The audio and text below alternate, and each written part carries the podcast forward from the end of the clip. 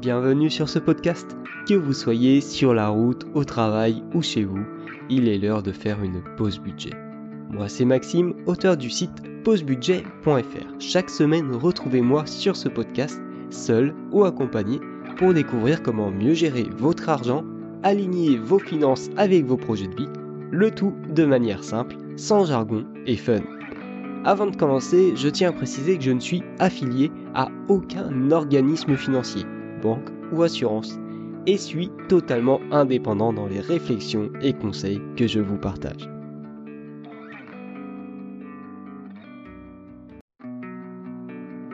Bienvenue sur ce podcast.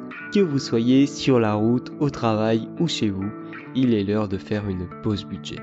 Moi c'est Maxime, auteur du site pausebudget.fr. Chaque semaine, retrouvez-moi sur ce podcast, seul ou accompagné, pour découvrir comment mieux gérer votre argent, aligner vos finances avec vos projets de vie, le tout de manière simple, sans jargon et fun. Avant de commencer, je tiens à préciser que je ne suis affilié à aucun organisme financier, banque ou assurance, et suis totalement indépendant dans les réflexions et conseils que je vous partage. Bienvenue dans cette nouvelle interview. Aujourd'hui, j'ai le plaisir d'accueillir Bassem, Bassem qui m'a contacté par email et qui, euh, en retraçant sur les grandes lignes, il aura l'occasion de nous redire, c'est un ancien ingénieur commercial et aujourd'hui, il enseigne euh, l'entrepreneuriat dans plusieurs écoles et il est aussi euh, éditeur de livres et CEO de sa propre maison d'édition. Donc euh, Bassem, bah, bienvenue à toi. Merci beaucoup pour, euh, bah, pour ta présence. Merci beaucoup. Merci pour ton invitation et euh, merci de m'accueillir dans ton podcast. alors pour commencer, pour ceux qui ne te connaîtraient pas déjà, est-ce que tu peux nous parler un peu de ton parcours et ensuite on va pouvoir aller dans le vif du sujet. D'accord. Bah, à la base, j'étais professeur de mathématiques j'enseignais, j'enseignais les mathématiques. Et puis euh, à côté de ça, j'étais toujours passionné de finances personnelles. C'était c'était toujours un sujet qui me, qui me tenait à cœur. Et c'est toujours une littérature pour laquelle j'ai toujours eu une préférence. Donc j'ai commencé à lire euh, euh, au milieu des années 2000. J'avais déjà lu le livre de Robert Kiyosaki, Père riche, Père pauvre, qui est un, grand classique, euh, qui m'a un petit peu ouvert les yeux sur, ce, sur cet univers-là. Ensuite, j'ai enchaîné avec la lecture d'un deuxième livre qui est, que tu connais probablement, qui est L'homme le plus riche de Babylone, qui est un tout petit livre qui se lit, euh, je crois qu'il fait même pas 30 ou 40 pages. C'est vraiment un petit roman qui se lit très rapidement. C'est pas un roman, mais c'est une histoire, euh, c'est une histoire euh, un peu à l'ancienne qui remonterait à l'Antiquité. comme quoi les principes de la richesse ne sont pas du tout liés à la modernité, aux outils euh, de trading ou de crypto-monnaie, mais ça repose sur des principes, euh, des principes et des, valeurs qui sont presque ancestrales en fait. Et donc c'est ça, c'est ça. Je suis parti à la, découverte de cela. Ensuite, j'ai monté ma première entreprise. Donc je suis devenu entrepreneur. Euh, j'ai créé ma première entreprise qui s'appelle Promocours, qui est une, entreprise de formation, de soutien scolaire. Et parallèlement à cette entreprise-là, en fait, je, voulais lire Millionnaire Next Door en, français. Donc, je suis parti le chercher sur Amazon, un peu naïvement. Et je me suis rendu compte qu'il n'était pas disponible, en fait, euh, en français. Et je me suis dit, c'est pas possible. Il y a bien quelqu'un euh, en France, ou en Suisse, ou en Belgique, enfin, dans le, monde francophone qui a dû traduire ce livre. C'est pas possible.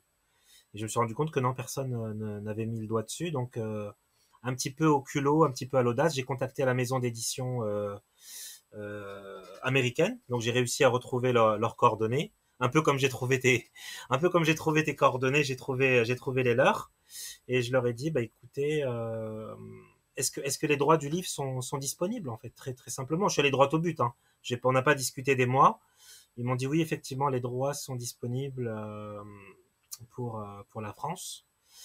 Et donc, bah, je me suis pas posé 36 000 questions. J'ai acheté les droits du livre et puis je l'ai traduit. Et puis le livre existe, euh, existe maintenant depuis. Euh, il est sorti en juin, juin 2020. Donc ça fait déjà un peu plus de trois ans, trois ans et demi que le livre est déjà sorti et qu'il a son, qu'il a son succès. Donc il continue à s'écouler euh, assez régulièrement et de manière continue. Donc voilà, voilà ce que je peux dire. Ensuite, bah, j'ai enchaîné avec un second ouvrage, comme, comme tu l'avais souligné hors antenne.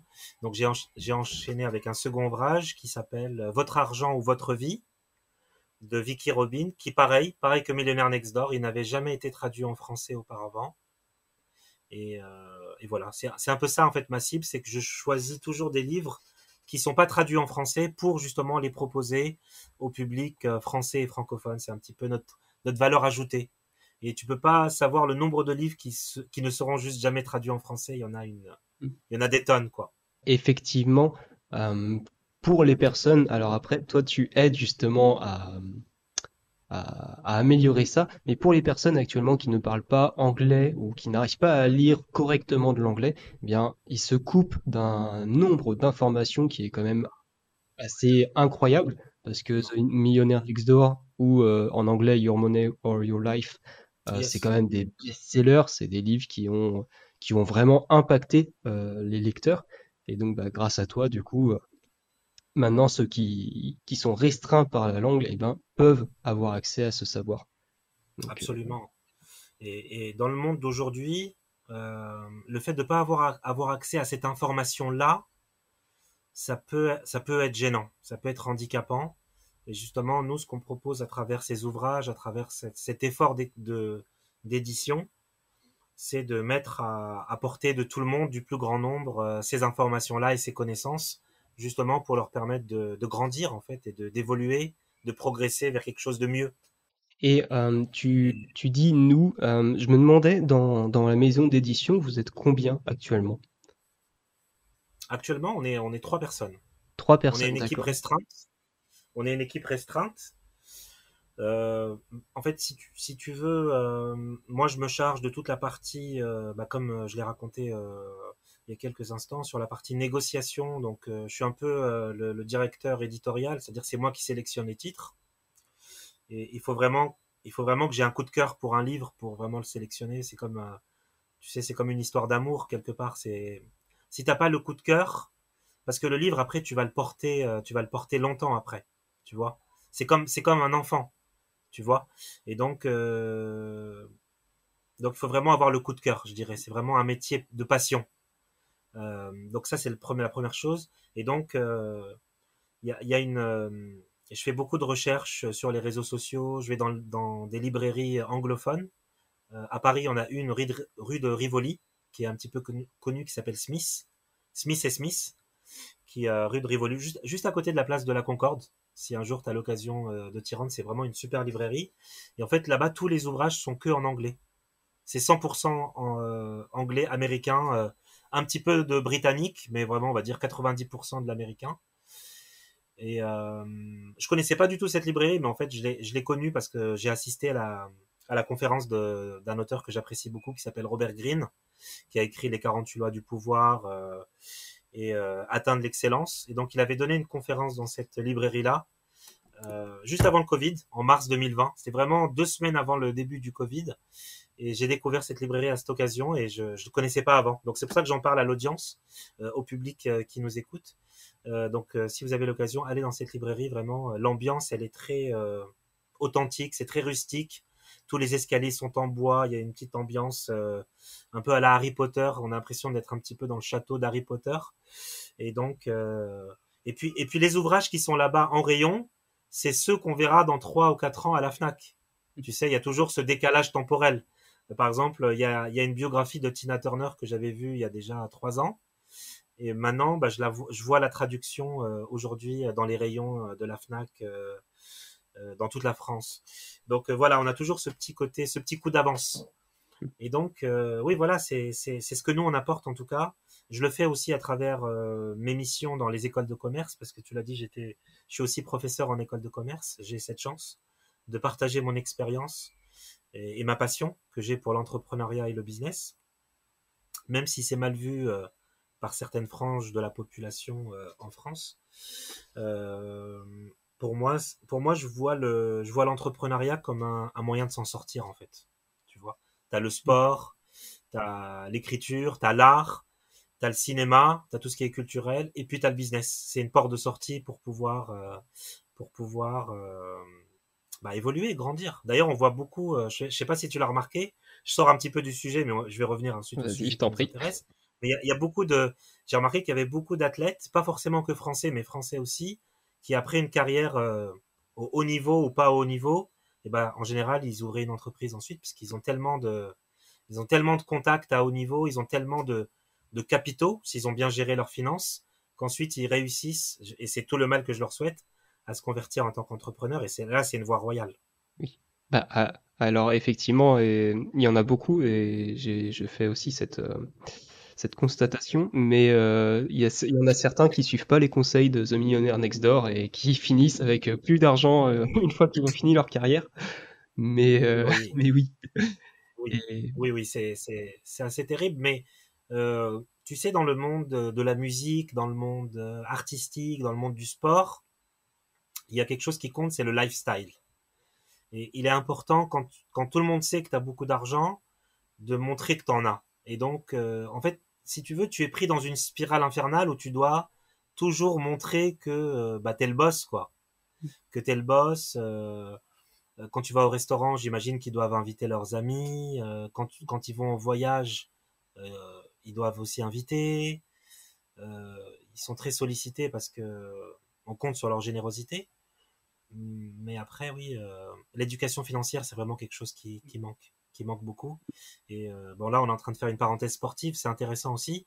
Mais j'ai vu que la, NBA, euh, la, prestigieuse ligue de, de basket américaine, mettait en place maintenant des programmes d'éducation financière parce que il y avait beaucoup d'athlètes qui arrivaient au, bout, au bout de leur carrière, sachant que maintenant, plus le temps avance, paradoxalement, et plus les carrières sont courtes parce qu'il y a un effet de renouvellement qui est très très fort. Euh, par exemple, Cristiano Ronaldo qui est encore là à cet âge-là, c'est un c'est un ovni quoi. C'est quelqu'un qui est euh, c'est un robot quoi. C'est un Terminator. Euh, je pense pas que tous les joueurs de la Ligue 1 atteindront cet âge-là avec autant de mm. avec autant de, de peps, autant autant d'énergie et je pense que lui il a il a une hygiène de vie et c'est connu, hein, il le dit lui-même. Il a une hygiène de vie qui est très euh, particulière il, dort, il dort euh, un certain nombre euh, d'heures. Il a une alimentation, il est suivi par des diététiciens. Et puis pareil pour LeBron James, euh, il investit 2 ou 3 millions de, dollars par an pour être suivi par une équipe et ça, et ça lui permet d'être, de pouvoir poursuivre sa carrière encore quelques années. Et, son objectif d'ailleurs, c'est de pouvoir jouer en même temps que son fils. Donc voilà, ça repousse encore à, quelques années, mais ce sont vraiment des cas, d'exception. C'est vraiment très très rare le très gros euh, du bataillon s'arrête. Euh, d'ailleurs, on, ne les voit même pas partir.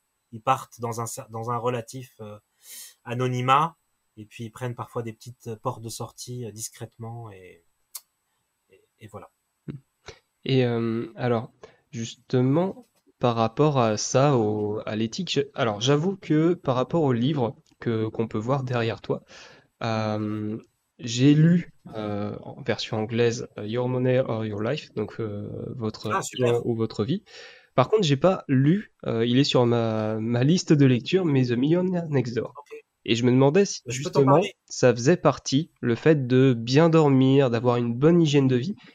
Est-ce que ça fait partie des conseils que peuvent prodiguer ces livres? Parce que c'est effectivement hyper important bah, d'avoir une bonne hygiène de vie pour ensuite pouvoir bien gérer son argent au quotidien. Parce que bah, si on est bien dans son corps, on a plus de facilité à, mieux gérer. Bah, si tu veux, euh, il est clair que plus tu vas avoir un cadre de vie qui est sain, plus tu vas avoir une alimentation qui, on va dire, équilibrée, euh, plus mentalement tu vas avoir les idées qui vont être claires dans ton esprit, si tu veux. Donc il y a toujours un, rapport de cause à effet entre euh, la manière dont tu vis, la manière dont, dont tu récupères. Je vois que toi, tu es encore assez jeune, donc tu as des facilités, tu dois avoir des facilités de récupération que malheureusement tu n'auras plus après un certain âge. À 50 ans, on n'a plus le même métabolisme, on, on récupère pas plus aussi vite parce que le, le corps ralentit. Enfin, il y a tout un, il y a des changements en fait euh, qui sont incontournables. Mais, euh, mais si tu veux, euh, les, ce, que, ce que je remarque en tout cas chez les, chez les gens qui sont fortunés, chez les gens qui sont riches, c'est pas c'est pas une constante absolue, c'est pas une constante universelle, mais ce sont vraiment des gens qui sont très attentifs, qui sont très attentifs aux détails. Ok, il y a, y, a, y, a un, y a un proverbe populaire qui dit le diable se cache dans les détails. Et en général, les gens qui ont réussi à bâtir des fortunes euh, en partant de zéro sont des gens qui sont très sensibles, dans tous les sens du terme, sont très sensibles aux détails, qui vont faire attention à tous les alinéas dans les contrats, qui vont négocier fort, plus fort qu'un autre peut-être, plus intensément qu'un autre, qui vont avoir plus d'appétence pour conquérir des parts de marché. Euh, donc, euh, donc, euh, et pour et pour réussir, on doit avoir une hygiène de vie. Euh, c'est pas non plus une hygiène de vie d'un futur champion olympique, mais il faut faire attention, il faut bien dormir. D'ailleurs, il y a Elon Musk qui dit que qui dort minimum 6-7 heures. Jeff Bezos dit qu'il peut pas dormir moins de 8 heures par jour, enfin par nuit, dans, par nuit parce que c'est important de récupérer. Euh, donc oui, oui, oui, le, sommeil pour moi c'est capital. Euh, il y, a, aussi euh, au-delà, de l'alimentation et du sommeil, il y a un autre phénomène qu'on n'a pas encore évoqué, mais je vais en parler tout de suite. C'est le, rapport à la distraction. Le rapport à, la distraction euh, sont des gens qui sont vraiment euh, focus, sont vraiment des gens qui sont euh, très très focus, qui arrivent à, qui arrivent à, hum, comment dirais-je, à, se couper de, du cinéma, de la musique, euh, du théâtre ou je sais pas, et qui arrivent à, rentrer dans une bulle de créativité et, à, et, en fait, euh, j'en parlais avec un, un, entrepreneur américain et tu sais ce qu'il m'a dit, c'est une phrase qui m'est restée en tête. Il m'a dit, euh, tu sais, les gens pensent qu'on manque de temps, mais en fait, on manque de focus. On manque, on manque pas vraiment de temps dans une journée. Mais les moments dans la, dans la journée où tu vas avoir du focus, et c'est ce qui va nous manquer en fait. Donc c'est sur ça qu'on devrait travailler, plus de focus et plus d'efficacité donc. Oui. Et euh, donc, euh, mais c'est important. Et est-ce que justement ce sont des principes, alors on va pouvoir euh, étayer un peu, mais des principes qu'on retrouve dans The Millionaire Next Door? Tu as parlé de que les que la, la comment dire la, capacité à mieux négocier, à plus être focus, à euh, conquérir plus de parts de marché. Tu me redis si je me trompe, mais The Millionaire Next Door, c'est en fait euh, quelqu'un, bah, l'auteur, je sais pas qui c'est, euh, d'ailleurs, j'ai pas retenu son prénom, mais qui est allé interviewer, en fait, euh, rencontrer différents millionnaires pour voir comment ils vivaient et casser les mythes de le millionnaire roule en Ferrari, en Lamborghini, euh, Oui. il a un yacht et tout ça. Est-ce que tu peux, Absolument. voilà, En fait, tu peux étayer un peu les, si tu les veux, principes et bien comment sûr, euh, tout ça? bien sûr. En fait, si tu veux, ce sont deux auteurs. Il y a deux auteurs. Il y a Thomas Thomas Stanley et William Danko. Ce sont deux universitaires.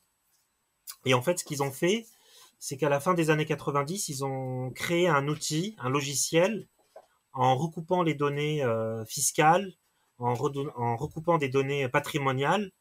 Ils ont réussi à, géolocaliser euh, les personnes. euh, ils, ont, fait une cartographie des millionnaires aux États-Unis euh, en recoupant des données statistiques, ce qu'aujourd'hui on appelle de la data, du big data. À l'époque, il n'y avait pas encore le big data, mais ils ont réussi à recouper des, des informations, à recouper beaucoup, beaucoup de données, donc financières, économiques, patrimoniales, géographiques. Et quand ils ont recoupé toutes ces informations, euh, comme des journalistes ou des enquêteurs, des investigateurs, ils sont la première constatation que la première conséquence qu'ils ont vue, c'est que les gens qui étaient vraiment millionnaires, ils n'habitaient pas dans les quartiers chics. Ça, c'est la, première chose qu'ils qu'ils ont vu, c'est que beaucoup de millionnaires habitaient dans des quartiers euh, qu'on appelle de la classe de la classe moyenne.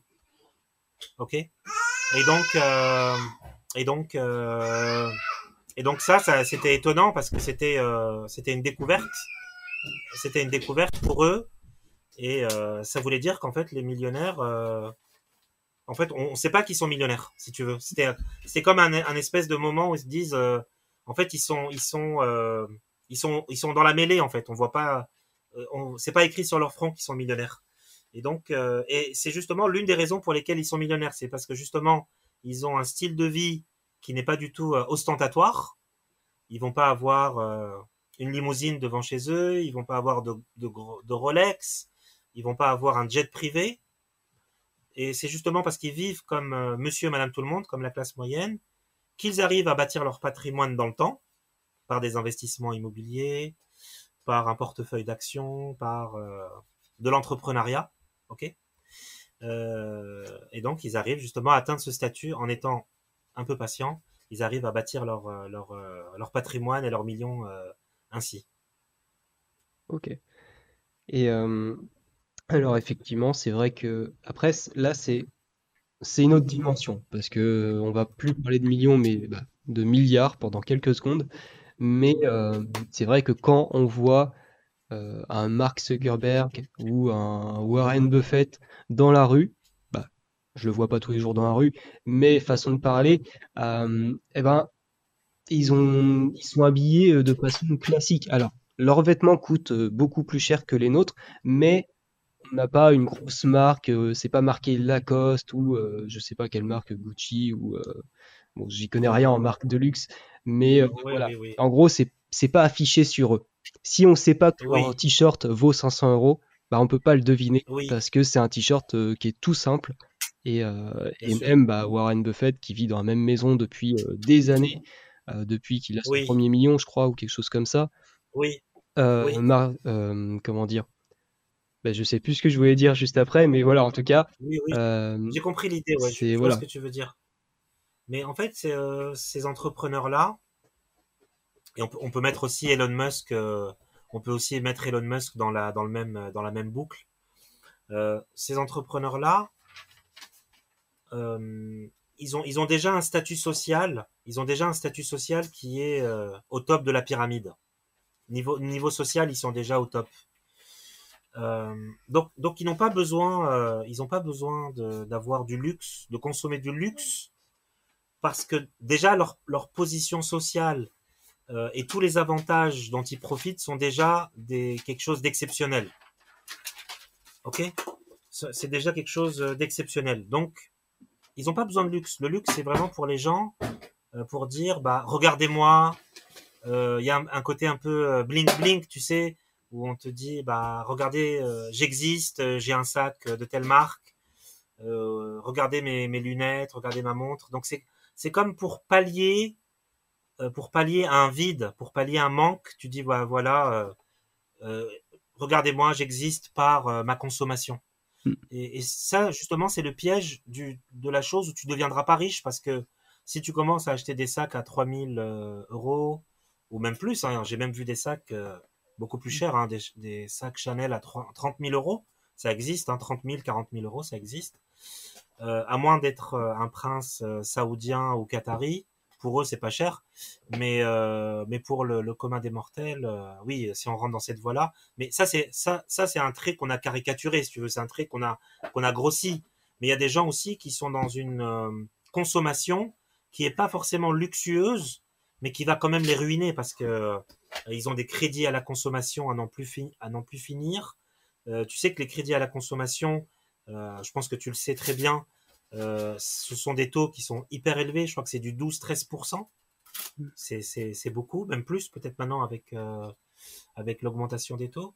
Donc c'est une spirale infernale dont tu sors jamais en fait finalement et tu passes ta vie à rembourser. Donc tu es, un peu, es un peu l'esclave des usuriers, si je, si je peux prendre ce raccourci-là. Tu subis tu subis et tu fais que rembourser des dettes et tu profites jamais en fait euh, de ton argent. Et euh, donc ça c'est terrible. Et il y a en plus euh, un paradoxe qui est assez connu, c'est le paradoxe de l'homme dans la voiture. Je sais pas si tu le connais. Non, dis-moi. Qui, qui explique, bah, qui, qui image plutôt bien en fait le fait que beaucoup de personnes dépensent de l'argent pour montrer qu'ils ont de l'argent et en fait tout le monde s'en fout. Ah le paradoxe de l'homme dans la voiture, c'est que tu es assis dans, dans un parc euh, juste à côté de la rue et tu entends, si c'est un moteur thermique bien sûr, une, euh, une Ferrari qui arrive dans le coin de la rue et en fait tu vas regarder la Ferrari parce que c'est quelque chose de... Même si t'aimes pas les voitures, c'est quelque chose qui est différent. Donc tu vas au moins jeter un œil pendant un instant. Oui. Et donc tu vas penser à cette voiture. La voiture va passer, et euh, à aucun moment tu n'auras pensé à la personne qui est dans la voiture. Tu auras juste pensé à la voiture. Et celui qui est dans la voiture peut, euh, bah, va dire ah bah regarde il y a tout le monde qui, euh, qui me regarde ils savent que j'existe, alors que non, à aucun moment quelqu'un a pensé à lui. Ils ont juste pensé à la voiture. Et, et donc, c'est pour montrer que c'est pas parce que tu achètes des choses qui te qui montrent entre guillemets ouais j'ai de l'argent que bah tu vas avoir plus de valeur ou autre et les gens vont peut-être même finir par ne plus te remarquer parce qu'ils vont remarquer les objets et pas toi. Et, et voilà ça c'est bien sûr bien sûr. Non.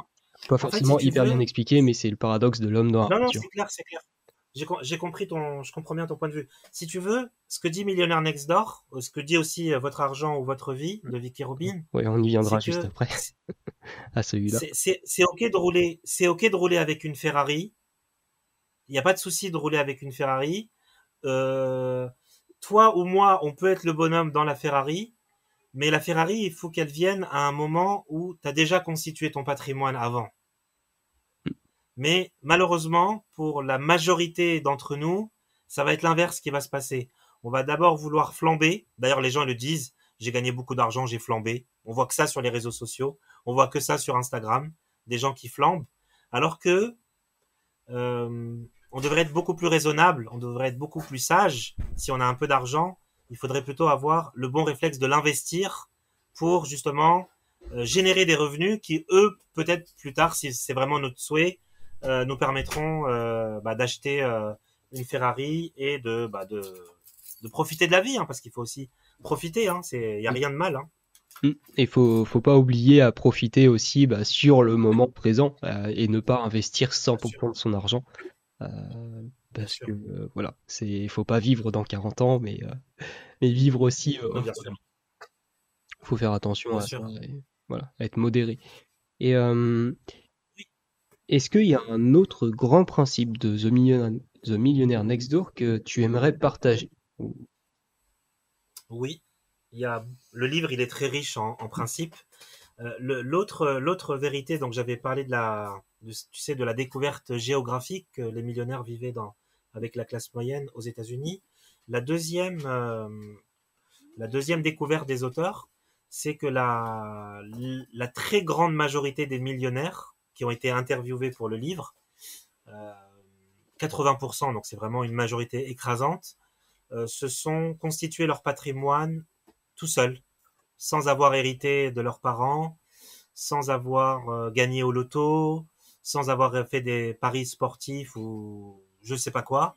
Ils ont réussi à, faire ça en quelques années. et en général, dans 90% des cas, c'est en créant leur propre business. C'est pour ça que je suis, euh, pro-entrepreneuriat, parce que c'est un moyen de, créer de la valeur pour autrui, de rendre service aux autres, et ensuite bah, de pouvoir aussi euh, en profiter soi-même. Et donc c'est pour ça que tu as, euh, enseignes dans des écoles en fait l'entrepreneuriat. C'est pour aider les gens à pouvoir faire. Absolument, j'essaye de leur. mais comme je suis face à un public étudiant, généralement étudiants, ce sont des, des, gens qui sont en école de commerce, donc ils ont 20, 21 ans, 23, 24, 25 maximum, euh, ils n'ont pas forcément cette maturité euh, parce que parce qu'en fait on leur a jamais enseigné la prise de risque malheureusement. Moi je pense qu'il devrait y avoir euh, au lycée des cours de peut-être pas d'entrepreneuriat parce qu'on n'a pas encore la culture, mais peut-être des cours de prise de risque, des cours d'éducation financière pour avoir des bases, pour gérer son budget, savoir ce que c'est un actif, ce que c'est un passif, euh, qu'est-ce que c'est un investissement, quel est le, comment calculer un taux de rentabilité. En plus, on pourrait mélanger ça avec des mathématiques. Donc, on reste toujours dans la pédagogie avec des taux, des calculs de taux. Euh, donc, euh, ben bon, on, est un petit peu en retard sur ça en France, mais on est en train de rattraper notre retard sur les États-Unis. Mais il y a quelque chose de culturel. Là-bas, là-bas, Millionnaire Next Door est disponible dans tous les aéroports aux États-Unis alors qu'ici, on va plus trouver euh, d'autres d'autres ouvrages, d'autres romans, mais c'est lié à la culture du pays. Hein. C'est pas c'est pas du tout un reproche, mais euh, donc donc la, deuxième leçon que j'aimerais partager avec euh, l'audience, c'est que la majorité des millionnaires se sont fait tout seuls.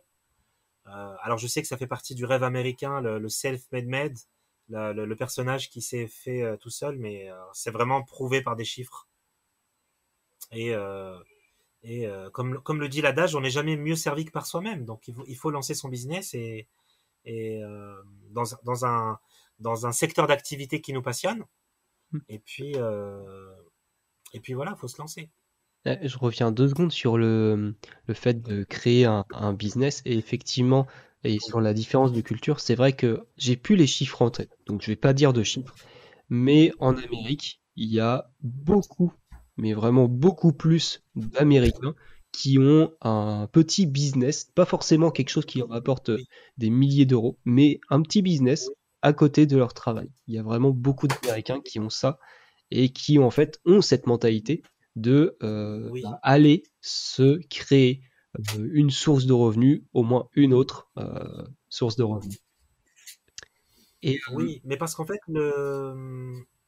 l'État américain, si on compare l'État américain à l'État français, l'État américain est beaucoup, parce qu'en fait, les États-Unis, c'est un, pays qui est beaucoup plus grand que la France. Je pense que là-dessus, il n'y a pas débat d'un point de vue géographique. Donc, euh, l'État, si l'État euh, américain fe- fe- ferait comme l'État français, ce serait très compliqué pour lui de, pouvoir euh, occuper l'ensemble de l'espace. Et donc, ici en France, parce que c'est la France, c'est un pays qui est beaucoup plus ancien que les États-Unis, la France, c'est un pays qui est millénaire, ok, qui remonte euh, au, au Capétien, on peut remonter au Mérovingien, on peut re- remonter à, à Vercingétorix, avec euh, l'histoire de Jules César et de la Gaule. Donc, euh, à côté, les États-Unis, en termes d'histoire, c'est un, c'est un, c'est un lutin, quoi. Ils ont, ils ont pas d'histoire. Ils ont pas vraiment d'histoire. Ok?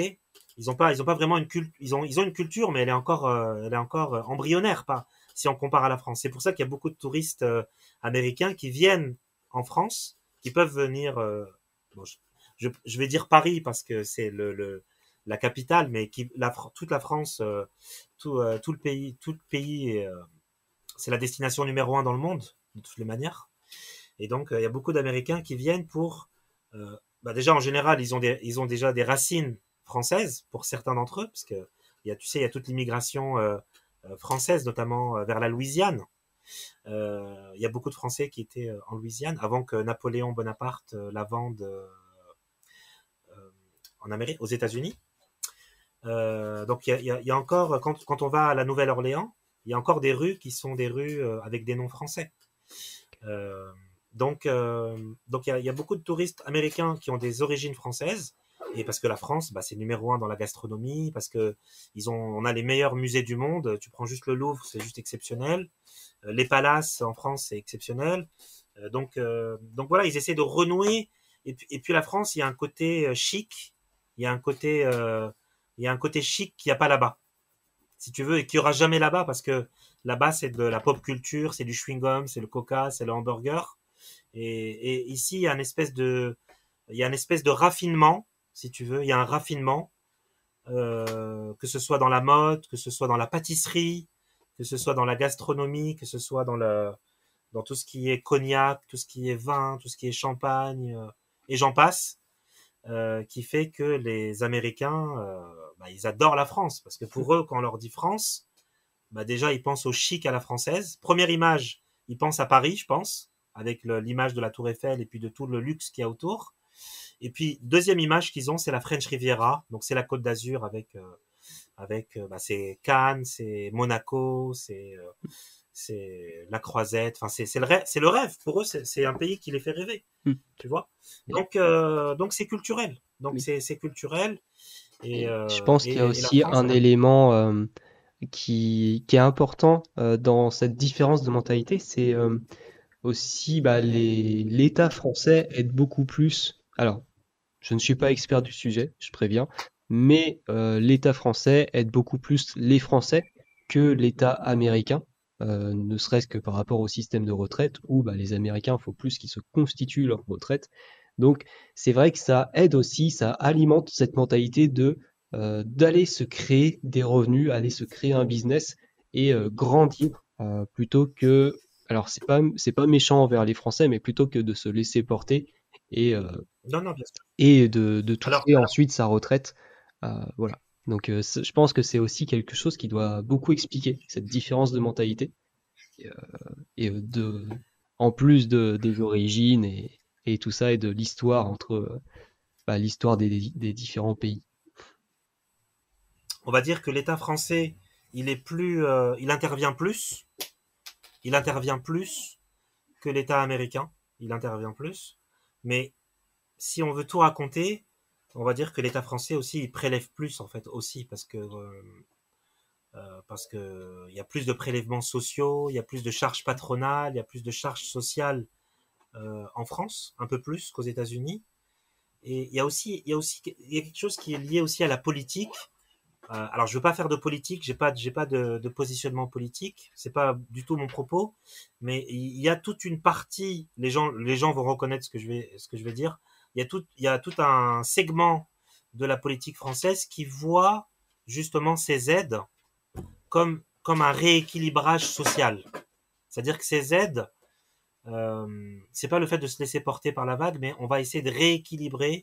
Euh, je vais dire un peu, un peu cash. On va essayer de récupérer aux riches euh, une partie, une fraction de ce qu'on a pris aux riches sous forme de TVA, sous forme d'impôts, sous forme de, prélèvements en tout genre, et on va, on va le redistribuer à une frange de la population qui est un peu, un peu plus un peu plus en demande, un peu plus dans le besoin en fait en tout cas.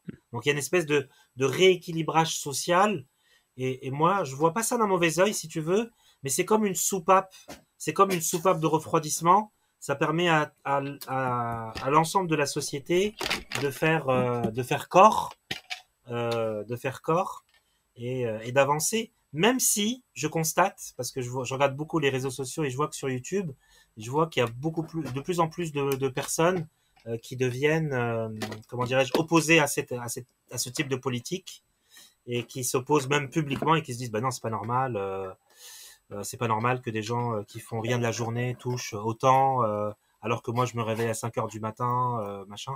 Donc il y a, mais, mais ça, bon, ça c'est plus un côté politique. Mais moi, moi je t'explique ça sans avoir de parti pris.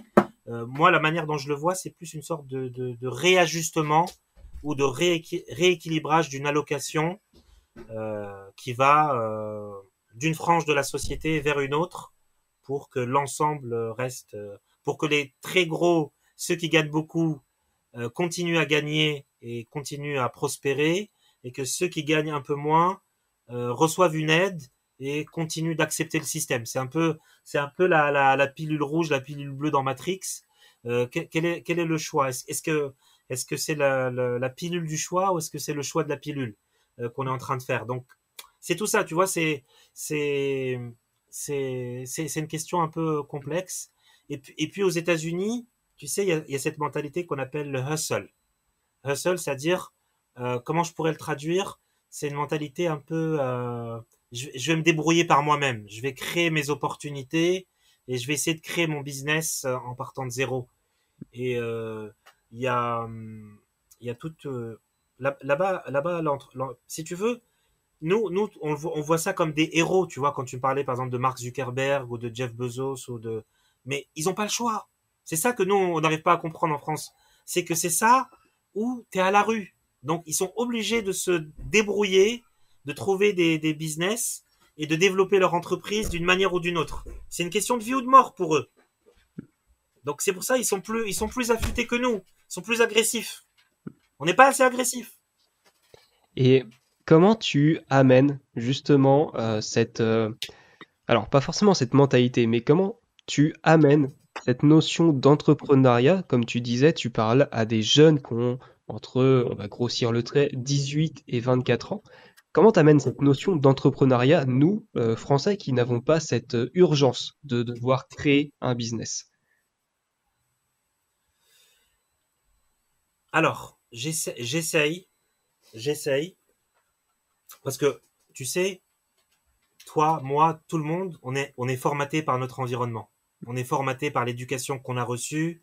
On est formaté par les valeurs que nos parents euh, nous ont transmises. Même si après, quand on devient plus adulte, on peut les remettre en question, on peut se remettre en cause soi-même. Euh, on peut changer, tu vois, on peut changer, on peut évoluer, on doit évoluer.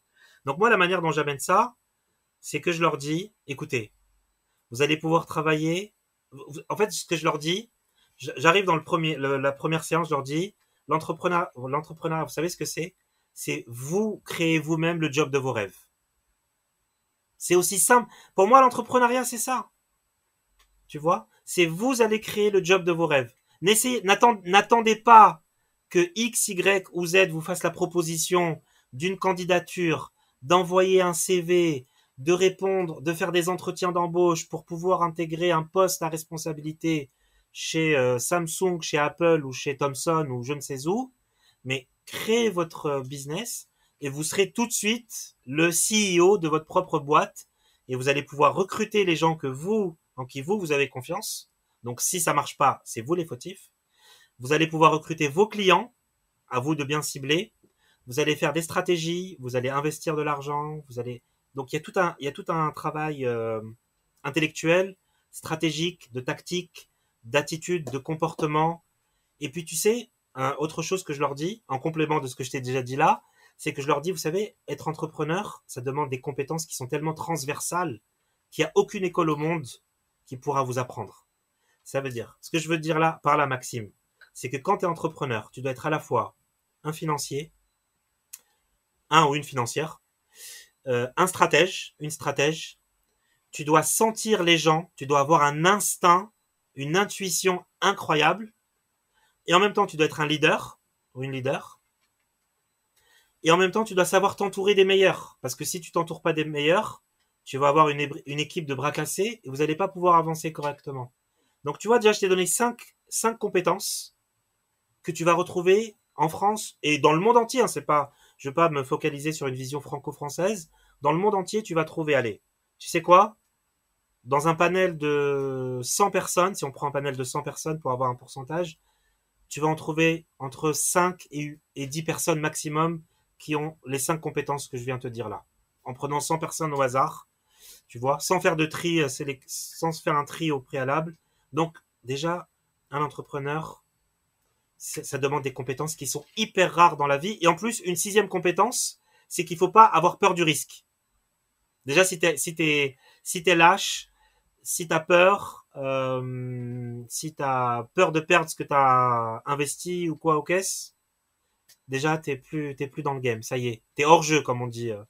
Donc euh, donc tu vois, euh, donc moi je leur dis, donc faut faut être stratège et il faut toujours viser le fait de se faire plaisir aussi, parce que l'entrepreneuriat, l'entrepreneuriat ça doit pas être une charge, ça doit être un, plaisir. et c'est comme ça, et c'est comme ça qu'ils le sont. Bien sûr, il y a toujours l'appât du gain. Je vais pas te dire, je vais pas dire non, ils font ça, c'est du bénévolat c'est de la philanthropie, ils font ça parce qu'ils aiment leur prochain. Euh, non, franchement non. Sinon, ils auraient fait une association, euh, ils auront créé une ONG. Mais l'entrepreneuriat, le business, c'est à la fois une manière de s'améliorer soi-même et une manière d'améliorer le monde en proposant une offre qui n'existait pas avant. C'est tout ça que je leur dis en fait. D'accord. En préambule. Et, euh, et, justement, tu parlais d'une des caractéristiques principales euh, qui, euh, qui crée un entrepreneur, c'est le savoir euh, gérer son argent, c'est la capacité financière. Et donc, est-ce que tu pourrais nous parler maintenant un peu plus du livre, alors en français, Votre argent ou votre vie? Votre vie, absolument. Alors, Votre argent ou votre vie, on va dire, c'est un livre qui est un peu plus psychologique. Bah, tu l'as lu en anglais, donc c'est une approche un peu plus développement personnel que Millionnaire Next Door. En fait, si tu veux, Millionnaire Next Door, c'est plus euh, c'est plus analytique. On va, tu vas voir, il y a des tableaux, il y a des chiffres, c'est très factuel. Tu peux pas contredire ça, tu vois. Alors que votre argent, votre vie, c'est plus une approche plus et, et, et, et, les deux se complètent bien. Hein. Les deux se, se complètent. Votre argent ou votre vie, d'abord, il va il va t'inviter à changer ta relation à l'argent. Si tu as une relation à l'argent qui est toxique, si tu es un acheteur ou une acheteuse compulsive, il va t'inviter à te à chercher la raison de cette euh, de cette tendance, de cette habitude chez toi à dépenser à tort et à travers. Donc en fait, les premiers chapitres du livre, euh, c'est déjà une remise en cause personnelle, c'est-à-dire on va dire mais pourquoi tu fais ça? Euh, Tu dois changer ton attitude, tu dois changer ton rapport à la consommation, tu dois bien sûr changer ton rapport à l'argent. Il y a comme une espèce de remise en cause, c'est comme un espèce de reset où tu vas redémarrer la machine et tu vas essayer d'avoir un rapport plus apaisé à l'argent. Tu vas percevoir l'argent comme comme quelque chose, un outil qui va pouvoir être le fruit de ta liberté et non la conséquence d'un emprisonnement. Euh, donc il y, a tout ce, côté un peu développement personnel que j'ai beaucoup apprécié dans le livre, sinon je l'aurais pas choisi bien sûr. Et donc euh, et puis et puis c'est écrit par une femme. Tu sais, les femmes elles ont une sensibilité euh, qui est beaucoup plus à fleur de peau que nous les hommes. Nous on est un peu on est un peu brut de décoffrage, tu vois, on est on est brut de pomme. On est des gens on est pragmatique, on nous dit bah ça marche, ça marche pas, bon avançons. Alors que les femmes elles ont une autre une autre elles sont plus subtiles que nous. Tu vois, elles ont une autre sensibilité. Nous, on va plus fonctionner avec notre euh, raison, euh, et l'histoire, à travers les âges, l'a prouvé. Et puis elles, elles vont plus fonctionner avec le cœur, ou avec leur sensibilité, ou avec leur intuition. Donc, euh, c'est pas le même rapport au monde. Nous, on s'en rend pas compte, parce que bon, voilà. Donc, le, le, livre, il a, il, a, il a une espèce de couleur, il a une espèce de tonalité, si je mets les deux livres en articulation l'un avec l'autre, qui est totalement différente, mais en même temps qui est totalement complémentaire. Parce que si tu mets d'un côté les leçons de Millionnaire Next Door et que tu arrives à les, articuler, les articuler pardon, avec toute la subtilité et la sensibilité de votre argent, votre vie, et eh bah, tu as un mélange qui est euh, explosif. Et là, là, ton approche de la finance, elle est, elle a complètement changé en fait. Oui. Alors, euh, pour euh, juste pour remettre euh, rapidement dans le contexte, il me semble que donc euh, votre argent pour votre vie, c'est le livre. Alors peut-être pas le livre, mais c'est vraiment l'un des précurseurs du mouvement qu'on a, qui s'est beaucoup développé aux États-Unis, qui arrive en France, le mouvement FIRE. C'est bien ça? Absolument. Ouais. Absolument. Bah, c'est un livre, la, c'est un livre en fait qui parle beaucoup aussi de frugalisme. Euh, est-ce que tu peux nous bien dire euh, quelques mots dessus? Et est-ce que c'est quelque chose qu'on retrouve aussi dans The Millionaire Next Door? Alors absolument, bah, le livre euh, Votre argent ou votre vie de Vicky Robbins, c'est la première pierre à l'édifice du mouvement FIRE, qui est très populaire aux États-Unis. Ça commence à arriver en France, toujours avec, tu sais, ce, décalage euh, temporel, mais c'est pas grave. Euh, donc c'est le fait de pouvoir, en fait, en fait, si tu veux, c'est pour ça que je te parlais de, ça il y a un instant. C'est toute une philosophie de vie, si tu veux.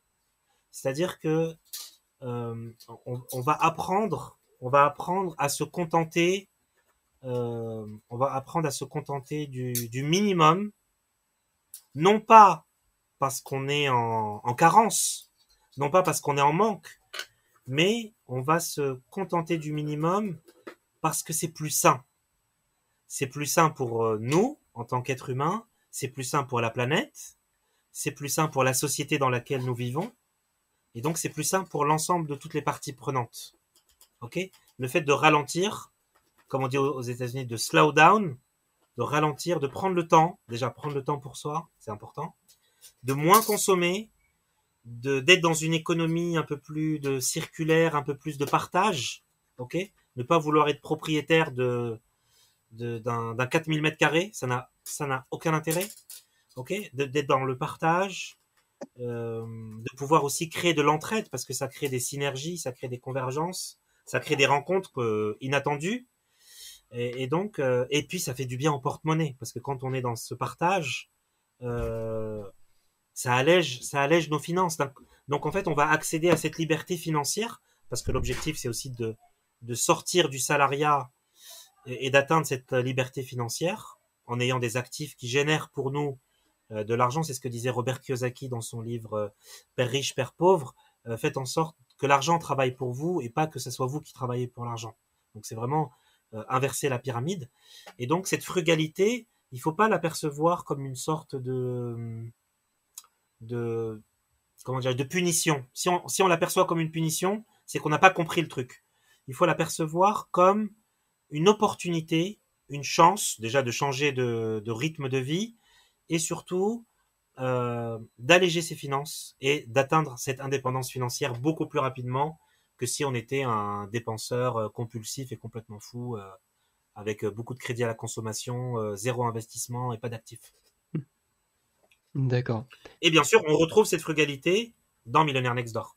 Oui, c'est une composante qui innée entre guillemets, qui fait vraiment cœur avec les millionnaires, les self-made millionnaires, euh, qui sont Bien sûr. zéro. Bien sûr. Alors, il y a, deux, petites, deux petites histoires que je peux raconter du livre sans spoiler euh, le livre. Deux petites histoires rapides. Dans Millionnaire d'Exdor, on retrouve cette frugalité. Euh, la première, c'est il y, a tout, il y a tout un chapitre sur les, sur les véhicules. Tu parlais tout à l'heure de la, de la Ferrari à juste titre. Et en fait, il y, a, tout un chapitre sur les véhicules. En fait, pour te la faire courte, euh, ils, nous disent qu'en fait, les millionnaires Nextdoor, ils roulent dans des voitures d'occasion. Ils se prennent pas la tête. Ils achètent jamais de voitures neuves parce que dès que la voiture a franchi la barrière de la concession, elle a déjà perdu 20 ou 30% de sa valeur, euh, de sa valeur. Donc ça n'a aucun intérêt. Donc c'est ça être millionnaire next door, c'est que ces 20 ou 30% que j'ai payé au concessionnaire, je vais les garder pour moi et je vais les mettre sur un actif qui va pouvoir constituer mon patrimoine et me rendre plus riche à terme. Si on a compris ça, on a compris tout le livre. En fait, c'est toute la mentalité du livre. Euh, le deuxième, la deuxième histoire, donc ils roulent tous dans des voitures euh, d'occasion. Après, ça peut être des Porsche. Hein mais ça reste des Porsche d'occasion. Euh, et en plus, euh, quand on achète des voitures euh, neuves, en général, on doit comparer.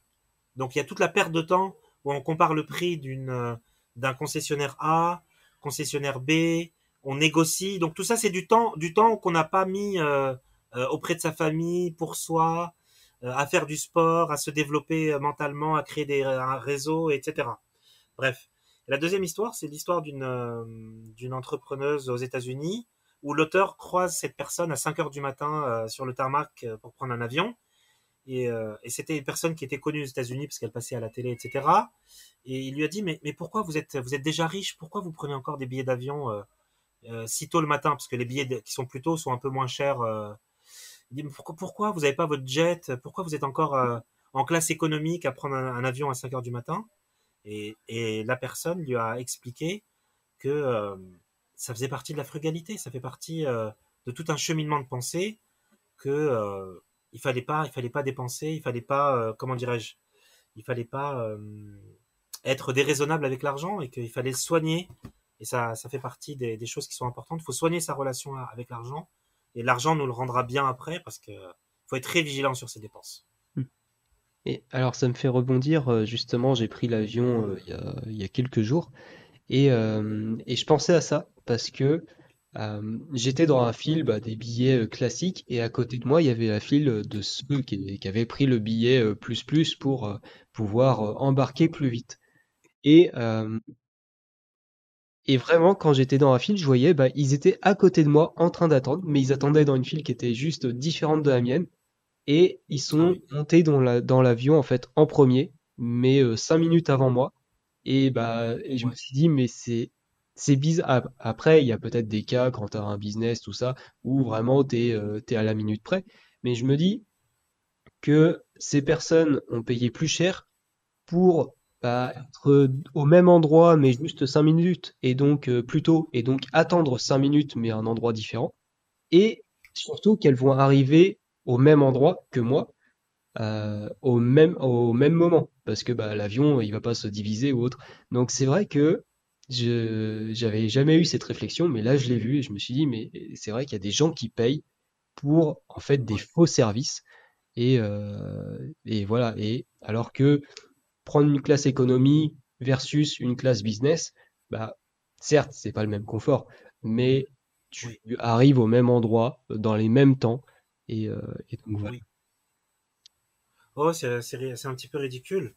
C'est un peu ridicule et on peut, on peut transposer ça aussi au véhicule parce que le véhicule va nous amener d'un point A à un point B. Et sauf si on a une Bugatti qui roule à 300 km heure. Bah et même en vie, on, pas on peut avoir une Bugatti à 300 km heure, mais à Paris, on va rouler à 26 ou 30 euh, en moyenne. Donc, voilà, c'est ridicule, c'est ridicule. Ça, dépend des euh, usages et, des passions. Bien sûr. Voilà, voilà, voilà. Non, mais donc euh, il faut toujours mettre. En fait, le, message de ces ouvrages, quand on parle de d'avions, de, voitures, de consommation, de restauration, tout ça, c'est qu'il faut il faut d'abord investir pour constituer son patrimoine, créer des actifs, créer des entreprises qui rapportent de l'argent, qui deviennent elles-mêmes, elles ont une valeur. C'est ça qui va vous permettre de vous libérer du salariat, parce que quand on goûte au salariat, qu'on devient salarié, j'ai été salarié avant quand on est salarié, bah on prend goût à ce salaire parce que ce salaire, il nous enferme dans une routine.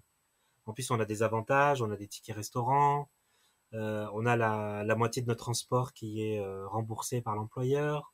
On a des congés payés.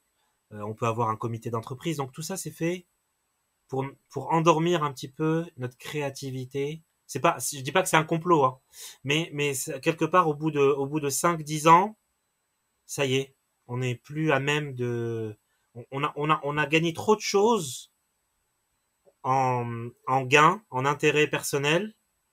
On a, a une situation trop confortable pour pouvoir prendre le moindre risque. Et là, ça y est, on est enfermé dans la matrice. On peut plus sortir de la matrice, on est piégé. En plus, si on a un crédit bancaire sur le dos, on est doublement piégé parce que la banque n'acceptera pas que vous mettiez fin euh, à votre CDI parce qu'il faut rembourser tous les mois les, mensualités. Euh, il faut payer les factures. Il faut donc donc voilà, on est pris au piège. Et c'est pour ça que j'essaie de sensibiliser toute cette euh, jeunesse que j'ai en face de moi. J'ai la chance d'avoir beaucoup d'étudiants que je peux croiser dans mes cours. Et j'essaie de leur dire, c'est maintenant qu'il faut prendre des risques. C'est maintenant que là, vous êtes étudiant, vous vivez chez papa, maman, ou vous avez un, appartement d'étudiant, vous risquez rien du tout à tenter votre expérience euh, entrepreneuriale. Et si moi, je pouvais revenir à l'âge de 20 ans, mais je lancerais un business, mais tous les trois mois, juste pour tester l'idée. Parce qu'il n'y a rien à perdre. Ça coûte rien de lancer une entreprise. Ça coûte, euh, on va dire, allez, ça coûte euh, quelques milliers d'euros, quelques centaines d'euros pour s'enregistrer à la chambre de commerce. Après, on peut lever des fonds. Enfin, faut se débrouiller, quoi. Faut bouger. Donc, euh, donc, euh, donc, ouais, il faut, y a, rien à craindre. Les étudiants, franchement, ils ont zéro risque. C'est après quand on est cadre et qu'on a un enfant, on est marié. Là, c'est, c'est plus compliqué. Là, je l'entends. Là, si quelqu'un me dit, ouais, je peux pas mettre ma famille en danger, j'ai un enfant, j'ai un crédit, je dis, je te comprends. Respect. Et dommage. T'aurais dû, dû essayer peut-être avant. Mais c'est pas perdu non plus. Il peut toujours investir dans l'immobilier, il peut investir dans les actions, il peut devenir un investisseur auprès d'entrepreneurs, mais il le, il le sera pas, elle le sera pas ou le, le sera pas lui-même. Hmm. Après, c'est toujours possible. Ça prendra peut-être plus de temps, mais euh, c'est toujours possible. Euh, il y a, j'imagine, beaucoup d'histoires de personnes qui, qui ont euh, femmes et enfants, ou, ou hommes et, et enfants, et qui arrivent euh, à euh, construire un business euh, sur leur temps libre. Alors, on a eu une petite coupure, mais on va pouvoir reprendre. Donc, Bassem nous parlait de, d'une histoire. Donc, je te laisse reprendre là où tu en étais. Donc oui, je, disais en fait qu'il est toujours préférable de se lancer jeune, parce que ça nous laisse l'opportunité de, de tenter, de retenter, de se perfectionner. Mais il y a, des, quand même des contre-exemples où il y a des personnes qui ont percé tard dans l'entrepreneuriat. Justement, je parlais du colonel Sanders, qui était euh, un entrepreneur euh, qui a créé euh, la chaîne de KFC, poulet frit de Kentucky, Kentucky Fried Chicken. Et donc, bah, c'est un succès, c'est un succès entrepreneurial c'est important quand même. C'est comme, euh, c'est comme McDo, enfin, toute proportion gardée. C'est pas aussi gros que McDo, mais ça marche quand même pas mal. Et donc, euh, c'était vraiment un exemple euh, de persévérance parce qu'il avait essayé plein de business à 30, 40, 50 ans qui n'avaient pas marché. Et puis là, c'était un petit peu la dernière chance. C'était un petit peu la dernière chance. Et puis ça, ça a marché d'une manière incroyable. Et ça existe encore aujourd'hui. Ok, effectivement, c'est c'est une success story qui est, euh, qui est assez euh, incroyable. Euh, oui. dis-moi, est-ce que tu pourrais nous partager comment tu gères ton argent? Alors là, on change un peu de sujet, mais voilà, comment tu gères ton argent, toi, alors que ce soit, je te laisse choisir entre dans ta boîte ou personnellement? Alors, Déjà, première règle d'or, je ne vais, pas faire quelque chose de trop spécialisé, mais je vais rester sur des idées, tu sais, brutes, volontairement. Premièrement, première règle d'or, j'essaie d'en gagner un maximum.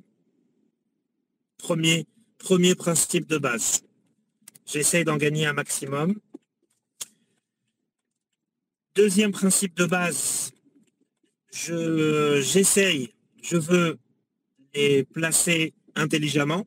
Donc, je veux les placer sur des véhicules, j'appelle ça des véhicules financiers, qui vont à terme pouvoir me rapporter, qui vont pouvoir être rentables, euh, qui vont pouvoir m'aider à constituer un patrimoine. Par exemple, si j'ai un peu d'argent et euh, que je veux les sécuriser, par exemple, j'ai besoin de les sécuriser, bah, je vais acheter un bien immobilier. Parce que le bien immobilier, bah, il va rentrer dans mon patrimoine, d'une part, donc il va agrandir mon patrimoine. Et puis à terme, c'est quelque chose que je pourrais euh, par la suite louer, découper, euh, si j'ai une, une, galère dans la vie, ça peut arriver à tout le monde, je peux le vendre. Donc ça peut me créer du cash, euh, beaucoup de cash tout de suite. Donc, euh, donc voilà, donc c'est une manière de, de, thésauriser l'argent, c'est-à-dire de l'économiser intelligemment. Thésauriser l'argent, c'est que je vais investir dans un appartement. Et donc, donc je réfléchis toujours, premièrement, à en gagner un maximum, comme beaucoup de gens. Je pense que je suis pas le seul. Et puis ensuite, à ne pas les investir sur du bling-bling ou sur de l'ostentatoire, mais à, par exemple, si je reçois 80 000 euros, si je 80 000 euros, c'est un exemple vraiment pratique, ma première pensée, ça va pas être quel est le modèle de Porsche que je vais acheter. C'est dans quel, quel le nombre d'appartements dans lequel je vais pouvoir investir. C'est plus comme ça que je réfléchis en fait. Ok. Je pense toujours au, au coup d'après en fait. Parce que sinon, si, si tout ton argent va vers la consommation, bah en fait, tes efforts, tous les efforts que tu as faits, bah, ils, sont, ils sont dissous, quoi. Ils sont dissipés. Ils sont... Tu n'as pas, pas avancé, en fait, finalement, vers ton objectif. Il faut toujours réfléchir, comme on dit dans les finances, en bon père de famille. Et il faut toujours prévoir le coup d'après. Et donc, euh, c'est comme ça que je réfléchis. Donc, si j'ai un peu d'argent, euh, j'essaie toujours d'abord de l'épargner automatiquement. Je mets en place une épargne automatique. Comme ça, j'ai même pas à y réfléchir. J'essaie vraiment de mettre un système et qu'ensuite il roule tout seul. Quand la somme que j'ai réunie, elle est suffisamment importante, je l'investis soit en immobilier, soit dans, un, dans des actions. Par exemple, je peux investir dans des indices comme le SP500, ce qui est recommandé justement dans votre argent ou votre vie de Vicky Robin, d'investir sur le SP500. C'est un indice américain, en fait. C'est comme le 440. C'est un indice américain qui représente les 500 plus grandes entreprises euh, américaines. Et donc, euh, chaque année, il fait à peu près entre 9 et 12% de, croissance. Tu peux vérifier. Tu tapes juste SP500, tu regardes la courbe, euh, la courbe depuis 20 ou 30 ans et la courbe, elle est exponentielle. OK? Ben, Bien sûr, il y a des moments où ça, il y a des moments où ça chute, comme en 2008 lors de la crise des subprimes ou lors du Covid, mais après ça repart toujours de plus belle. D'accord. Donc voilà, voilà comment je réfléchis et puis j'essaie toujours de que l'argent que je gagne, c'est toujours de faire en sorte de le, conserver et de, le, faire en sorte qu'il vienne m'aider à agrandir mon patrimoine. C'est comme ça que je réfléchis en fait. Ok. Et alors, en t'écoutant, je me demandais si tu t'étais fixé un plafond à partir duquel tu vas euh, non pas ne plus investir, mais euh, réduire un peu les investissements pour peut-être euh, bah, justement pouvoir commencer à t'acheter des passifs ou est-ce que c'est quelque chose auquel tu as réfléchi ou tu es vraiment dans une optique où pour l'instant tu investis tout sans, sans avoir défini de limite? Alors franchement, ta question, elle est super pertinente. Elle est très, elle est franchement très intéressante. Euh, en fait, moi, la limite que je me fixe, parce qu'en fait, sinon, c'est un jeu qui n'a pas de fin. En fait, si tu suis ma logique, je peux continuer à faire ça jusqu'à l'âge de 65 ans. Mais en fait, moi, la limite que je me suis fixée, c'est que dès que j'ai suffisamment d'actifs, à partir du moment où j'ai suffisamment d'actifs, c'est-à-dire de d'entreprises, euh, de biens immobiliers ou d'actions qui me, rapporteront suffisamment plus que ce que je gagne actuellement, bah, ça voudra dire que je dois basculer, je dois changer de système. Je peux, je peux m'arrêter de travailler et là, j'aurai atteint l'indépendance financière. D'accord. Donc en fait, le, la limite que tu t'es fixée, c'est atteindre l'indépendance financière. Et à partir de ce moment, peut-être qu'il y aura, il y aura des changements qui vont être opérés euh, dans, dans ta façon Bah oui, forcément. ou- euh, parce qu'en fait, tu as, gagné le droit, t'as gagné le droit de, de- de quitter la partie. Ce D'accord. droit-là, tu l'as, tu l'as gagné par tes efforts, par ta patience, par ta détermination, par ton organisation. Tu as le droit de quitter la table. euh, C'est comme un, c'est comme un poker. Tu as le droit de quitter la table et dire, bon, voilà, euh, je repars avec mes jetons, je repars avec mes gains. Et j'ai suffisamment travaillé pour, euh, pour pouvoir euh, partir la tête haute euh, et puis les poches pleines. Ok, alors Bassem, avant de conclure cette euh, interview, je pose généralement trois questions. Mais avant ça, est-ce qu'il y a un sujet dont tu aurais aimé parler euh, et qu'on n'a pas abordé? Euh, j'aurais, souhaité aborder, mais peut-être qu'on le fera une autre fois avec grand plaisir, la création d'entreprise. Parce que je veux vraiment démystifier ça, c'est-à-dire lever le mythe et expliquer aux gens combien c'est facile de créer une boîte. Si- on n'a pas eu le temps d'en parler, mais on en parlera peut-être dans un futur proche, avec grand plaisir. Mais je te jure, Maxime, c'est tellement simple de créer une boîte euh, que c'est ridicule en fait. C'est- vraiment simple et, et je voulais tellement en parler, mais on aura le temps d'en de- d'en- d'en parler dans un autre, euh, un autre moment peut-être. Ouais, bah alors effectivement, les conditions sont pas optimales pour qu'on puisse euh, en discuter pendant des heures. Ce serait vraiment passionnant, Euh, mais euh, les conditions sont pas top.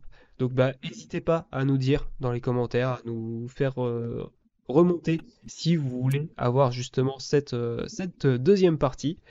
Et donc maintenant, pour les questions, la première, c'est si je te dis le mot argent, qu'est-ce que ça évoque pour toi? Pour moi, l'argent, c'est la liberté.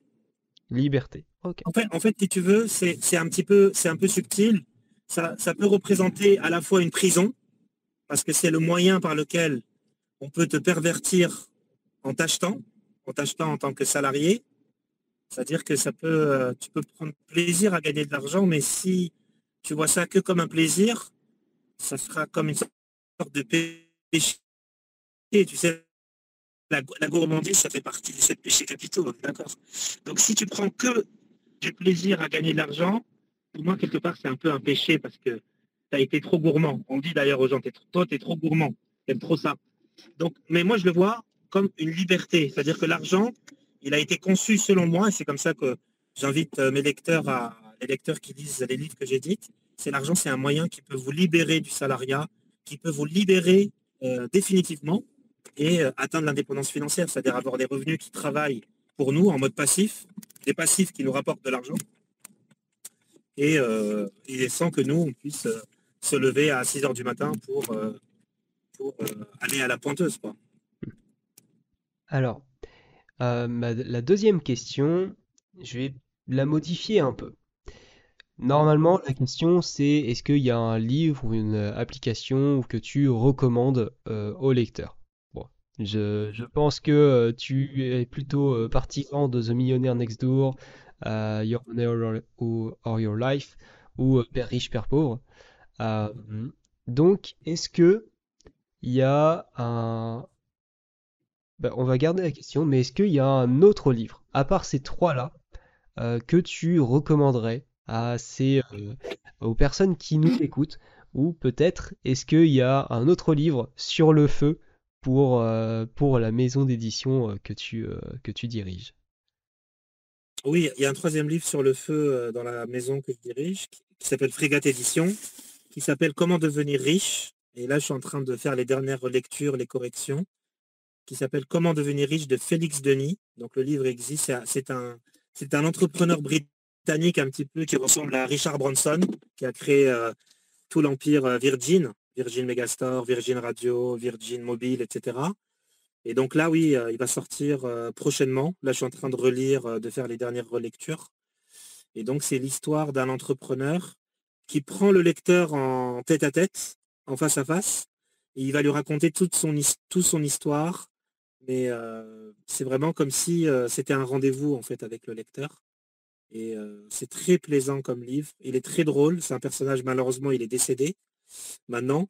Mais c'était un personnage très drôle, très unique. Il n'a pas vraiment de référence en France. la seule référence que je pourrais dire, mais ça ne lui ressemble pas vraiment ou pas du tout, c'était un peu Bernard Tapie qui nous, a aussi quittés. Mais non, je dirais le personnage qui lui ressemble le plus, c'est vraiment Richard Bronson, Bronson c'est-à-dire quelqu'un qui, qui, a beaucoup d'humour, qui est capable de mettre des robes de mariée, qui est capable de faire des photos avec des hôtesses de l'air, qui est capable d'être vraiment dans le deuxième, dans le troisième degré. Euh, on n'a pas tellement d'entrepreneurs comme ça en France, euh, mais c'est OK, c'est cool. Euh, et donc voilà, c'est le, prochain livre qui va sortir chez Frégade Édition et j'en suis très fier. C'est un livre qui va encore apporter autre chose. Sinon, le livre que moi je peux recommander, parce qu'il ne faut pas que je sois trop chauvin avec mes livres, pas du tout. Au contraire, c'est un livre d'un auteur que j'apprécie beaucoup qui s'appelle MJ de Marco et qui a écrit un ouvrage que tu connais peut-être qui s'appelle L'autoroute du millionnaire, qui a aussi un super livre à mettre entre toutes les mains. Il a un côté un peu, un peu je tape du pied dans la fourmilière, mais c'est tellement, ça fait tellement du bien parce qu'on est tellement on est trop à l'aise dans nos pantoufles près du feu que ça nous, ça nous secoue. Donc vraiment un livre que je peux recommander en plus de tous ceux que j'ai cités, c'est vraiment ouais, l'autoroute du millionnaire. Et j'apprécie beaucoup la métaphore qu'il a, qu'il a réalisée. C'est qu'en fait, il dit il y a trois types de personnes. Il y a les personnes qui sont sur le trottoir, donc ils marchent sur le trottoir donc à une vitesse euh, assez faible, enfin la, vitesse d'un marcheur. Il y a des personnes qui sont euh, dans le bus, donc le bus, on sait qu'il ne roule pas super vite. Il est, on va dire, à 30, 40, euh, allez, 50 km heure, grand max. Et puis il y a des gens qui sont sur l'autoroute. Et en fait, il fait une analogie entre ces trois personnages, celui qui est sur le trottoir, celui qui est dans le bus et celui qui est dans l'autoroute. Et en fait, il invite le lecteur à, rejoindre, euh, le rejoindre sur l'autoroute du millionnaire, c'est-à-dire qu'il décrit en fait une technique d'enrichissement rapide. C'est ça en fait l'autoroute. C'est qu'on va vite sur l'autoroute. Et donc, euh, il explique en fait comment passer d'abord du trottoir au bus, du bus à l'autoroute, et puis après, il décrit euh, tous les pièges à éviter une fois qu'on est sur l'autoroute. C'est un super livre. Le ton, il est vraiment, il, secoue, il secoue vraiment les lecteurs. Il est fait sortir de leur zone de confort. Et voilà, c'est un, super ouvrage que je peux recommander. Donc, MJ de Marco, L'autoroute du millionnaire, c'est vraiment un livre on, en sort avec quelques quelques quelques boss, euh, quelques, mais franchement, euh, on en sort euh, revivifié et puis réveillé. C'est top. Ok. Et pour finir, la dernière question, c'est si tu avais un tableau blanc géant que tout le monde pouvait voir, qu'est-ce que tu marquerais dessus? J'ai le droit à combien de mots? J'ai le droit à une phrase? Tu peux. Tu peux écrire un roman si tu veux, c'est juste que ce sera plus compliqué à lire, mais. Alors, si, je pouvais écrire, euh, si je pouvais écrire qu'une phrase, c'est choisis un métier que tu aimes et tu n'auras pas le sentiment de travailler un seul jour, un seul jour de ta vie. D'accord. Et... pour moi, c'est ça l'entrepreneuriat. Euh, si je peux juste approfondir la phrase, juste deux secondes. L'entrepreneuriat, l'entrepreneuriat, c'est le seul le seul, euh, moment de, ta vie où tu vas pouvoir choisir librement ton secteur d'activité, tes clients, ton positionnement, ton produit, ta manière d'aborder ton marché, les gens avec qui tu vas travailler. Donc c'est en fait l'entrepreneuriat pour moi c'est la liberté totale, tu vois. Et donc le meilleur job du monde, c'est le job où tu es le plus à la fois le plus libre, premièrement, premier critère, Deuxièmement, c'est le job où tu es le plus épanoui. Et troisièmement, c'est le job où tu es le plus créatif. Donc si tu trouves un job où à la fois tu es libre, tu es épanoui et tu es créatif, franchement, on n'est pas loin du bonheur là. Ok, et alors, pour, euh, pour conclure, comment les gens peuvent te retrouver, te contacter, lire tes livres Ok, euh, bah, les gens peuvent me retrouver sur LinkedIn très, très facilement. Ils ont juste à taper euh, Mejri Bassem promo cours parce que j'ai pas mal d'homonymes, donc on peut tomber sur une autre personne. Euh, ils peuvent aussi me retrouver sur Instagram. J'ai un compte Instagram euh, millionnaire FR. Donc là où les gens peuvent, peuvent me retrouver, me contacter. les ouvrages sont disponibles sur Amazon, donc très simplement. sur la FNAC, lafnac.com. Et également chez De Citre, qui est une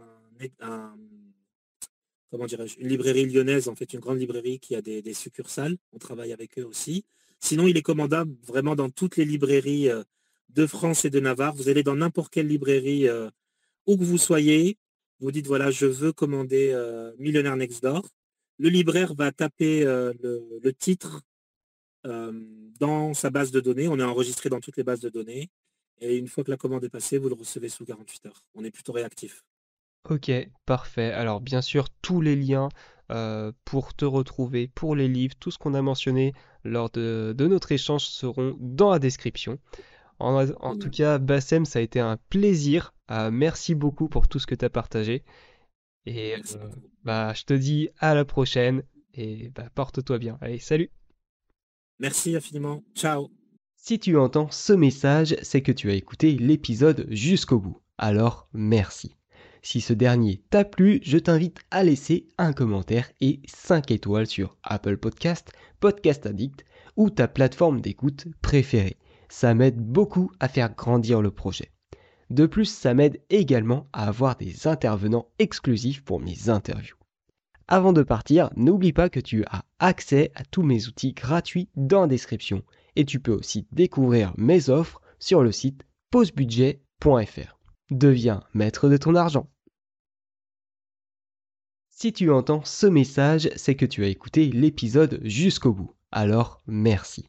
Si ce dernier t'a plu, je t'invite à laisser un commentaire et 5 étoiles sur Apple Podcast, Podcast Addict ou ta plateforme d'écoute préférée. Ça m'aide beaucoup à faire grandir le projet. De plus, ça m'aide également à avoir des intervenants exclusifs pour mes interviews. Avant de partir, n'oublie pas que tu as accès à tous mes outils gratuits dans la description et tu peux aussi découvrir mes offres sur le site pausebudget.fr. Deviens maître de ton argent.